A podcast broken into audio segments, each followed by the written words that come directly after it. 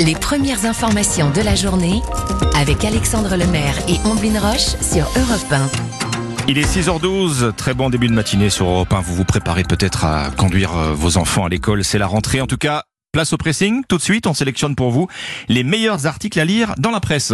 Et avec nous pour vous les raconter ces articles, Dimitri Vernet. Alors Dimitri, qu'avez-vous lu ce matin dans les journaux? Eh bien, Ombline Alexandre, on est le 1er septembre, comme vous l'avez Oui. dit, jour synonyme de rentrée, et les vacances semblent déjà bien loin derrière nous, ou presque, puisque notre peau peut laisser apparaître une dernière trace des vacances grâce au bronzage. Et c'est pour Au ça qu'aujourd'hui, je, me souviens, je me bronzage. souviens pas. Je, je, je vois pas de quoi vous Vous encore quelques couleurs, Ça commence à passer maintenant.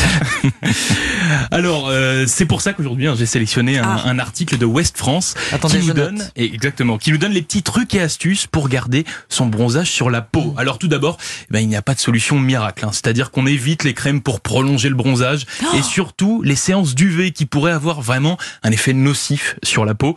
En fait, comme nous l'explique cet article, les techniques les plus efficaces, eh bien, elles sont naturelles. Tout d'abord, on hydrate sa peau. C'est la véritable clé pour garder le plus longtemps possible une peau bronzée. Pour ce faire, eh bien, on boit suffisamment d'eau chaque Mhm. jour, un litre et demi. Mais aussi, on peut appliquer une crème hydratante, que ce soit sur le visage et, et, pour- et ainsi que pour le corps. Et on n'oublie pas euh, les zones euh, qu'on a envie de garder le bronzage. Ouais. C'est-à-dire qu'on va pas faire juste, Juste euh, le- le, visage juste le pour visage. avoir le bronzage. D'ailleurs, avant, avant la crème hydratante, vous pouvez aussi, de, de- une fois par semaine, faire un petit peeling pour enlever les peaux mortes. Comme ça, la crème Exactement, hydratante va mieux pénétrer. Ah c'est mon deuxième point. Ah On n'hésite pas à faire des gommages. C'est ce Mais qui va permettre d'éliminer, comme vous l'avez dit, les petites impuretés de la peau Bien qui sûr. Ah, vous avez l'air calé sur le bronzage, les amis. Ah oui. hein, alors là. Ah oui, des années pratiques. Bon, vous allez voir, enfin, si vous nous regardez sur europe1.fr, c'est euh, la crédibilité, je suis blanc comme un cachet, hein, donc si vous voulez. Enfin, il faut miser sur des bons aliments riches en bêta-carotène, puisque cela stimule la production de mélanine, un pigment connu pour donner la peau euh, sa coloration. Orange. Après, on est couleur carotte. Exactement, faut pas trop en manger. On retrouve ces, euh, cette bêta-carotène dans le melon, la carotte, la pastèque, l'abricot et même la tomate. Voilà, vous savez tout maintenant, mais je vais terminer avec une, euh, une mauvaise nouvelle. Ah Quoi bon qu'il arrive, même si vous respectez tous ces conseils, eh bien après un mois, le bronzage disparaît et il faudra donc attendre les prochaines vacances. Bon, à l'année prochaine alors. Eh oui. L'été prochain pour se refaire beau. Bon, très bien. Et pour avoir bonne mine. Ombline, Oui. vous nous emmenez où ce matin? Alors, je vous emmène sur euh, le journal L'Opinion. Vous l'avez peut-être vu, peut-être lu cet été, Carnet Rose à l'Assemblée nationale. Aurore Berger, la présidente du groupe Renaissance, constitué autour du parti d'Emmanuel Macron, attend son premier enfant et c'est prévu d'ailleurs pour le mois d'octobre. Donc c'est c'est demain. Hein. Elle a gardé le secret pendant plusieurs mois. Ses collègues députés n'étaient pas au courant pour que sa grossesse ne porte pas euh, préjudice à sa candidature à la tête du groupe majoritaire de l'hémicycle. Et ce matin, le journal L'Opinion soulève une question qui ne manque pas de nous interroger. Qui pour remplacer Aurore Berger pendant son congé maternité? Eh bien, personne. Rien n'est prévu dans ce cas de figure. Personne. Oui, ça semble être une situation complètement archaïque en 2022. La réglementation est claire. Ça le veut dire à l'Assemblée, suppléant. à l'Assemblée, on tombe pas enceinte alors?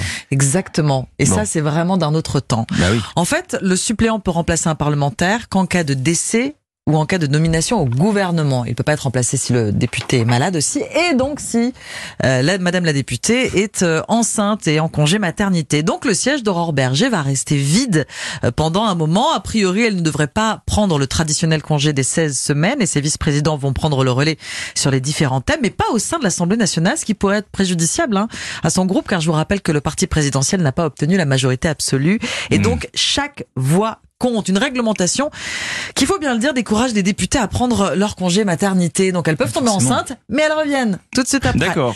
Autre témoignage dans le quotidien, celui de la députée Renaissance des Yvelines, Marie Lebec, qui attend son deuxième enfant pour le mois de janvier. Elle aussi compte s'arrêter le moins possible. Cette situation, finalement, devrait devenir la norme puisque l'hémicycle, ça ne nous a pas échappé, rajeunit et il se féminise. D'ailleurs, deux autres nouvelles députées, une de la NUPES et une socialiste, sont également enceintes. On pourrait penser que l'Assemblée nationale allait évoluer sur ce sujet grâce euh, au profil de sa présidente. Il y a encore du euh, boulot, hein. Yael Braun-Pivet, oui.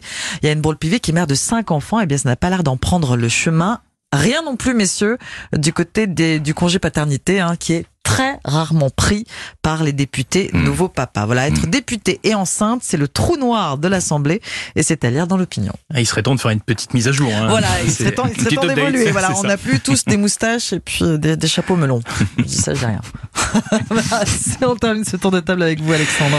Alors moi je vais vous parler d'allergie ce matin. Je vous parle pas cette fois d'allergie au pollen ni d'allergie à, à la rentrée euh, scolaire. Ah. J'avais encore jamais entendu parler de celle-ci, euh, de cette allergie-là, quand je suis tombé sur euh, l'histoire de cette jeune américaine de 28 ans dans le Huffington Post. Elle s'appelle Lindsay. Elle est atteinte du syndrome STOP, syndrome de tachycardie orthostatique posturale. Dans des termes plus Pardon clairs, euh, ça veut dire en fait que cette jeune femme, elle souffre d'une allergie à la gravité. Ça veut dire quoi? Eh ben, ça veut dire qu'elle est incapable de rester debout ou même assise. Si elle essaie de tenir l'une de ses positions plus de 10 minutes, elle va voir son rythme cardiaque accéléré et finalement, elle va perdre connaissance. Alors, c'est Ah, pas une maladie, et, et c'est c'est pas une maladie de, de naissance hein, dont elle hérite. C'est une maladie en fait qui est apparue peu après que Lindsay s'est engagée dans la marine américaine. On est en 2015. Mal de dos et mal de ventre à répétition. La jeune femme euh, peut s'évanouir plusieurs dizaines de fois par jour. Elle voit médecin après médecin. Il ne trouve pas ce qu'elle a. On lui dit que c'est sans doute euh, du stress, euh, de l'anxiété. Son cœur, en attendant, bah, commence à s'affaiblir.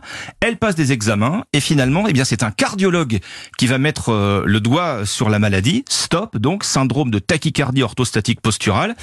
Le traitement, eh ben, il y en a pas. Il y en a pas. Lindsay est obligée de rester, écoutez bien, 23 heures sur 24 alité. Aujourd'hui, euh, elle s'adonne euh, malgré tout à sa passion, le maquillage artistique. Ça lui prend, dit-elle, entre 1 heure et 6 heures si Mmh. elle souhaite se Ah oui. maquiller.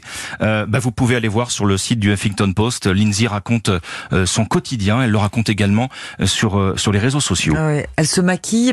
Elle a une heure, entre une heure et six heures. Donc même ses mouvements, ses gestes sont éprouvants. Elle est en plus entravée d'être, dans tout ce qu'elle en plus fait. d'être alitée. Elle ne se lève en réalité que pour se doucher et que Oui, pour euh, que pour manger. Bien sûr. Bon, merci beaucoup Alexandre Luffington Post pour lire cette euh, incroyable histoire. C'est tout pour le pressing. À suivre la partition sur Europe 1. Europe Matin.